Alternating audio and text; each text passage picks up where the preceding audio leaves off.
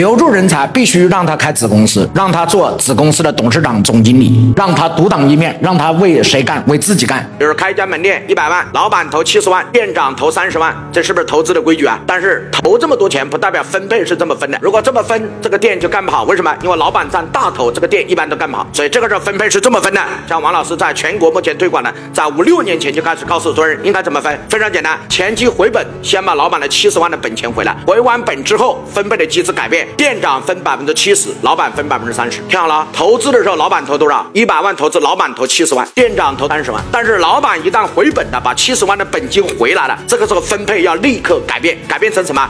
员工和团队分百分之七十，老板分百分之三十，这个门店一定赚钱，因为谁经营谁占大头，谁占大头谁就操心。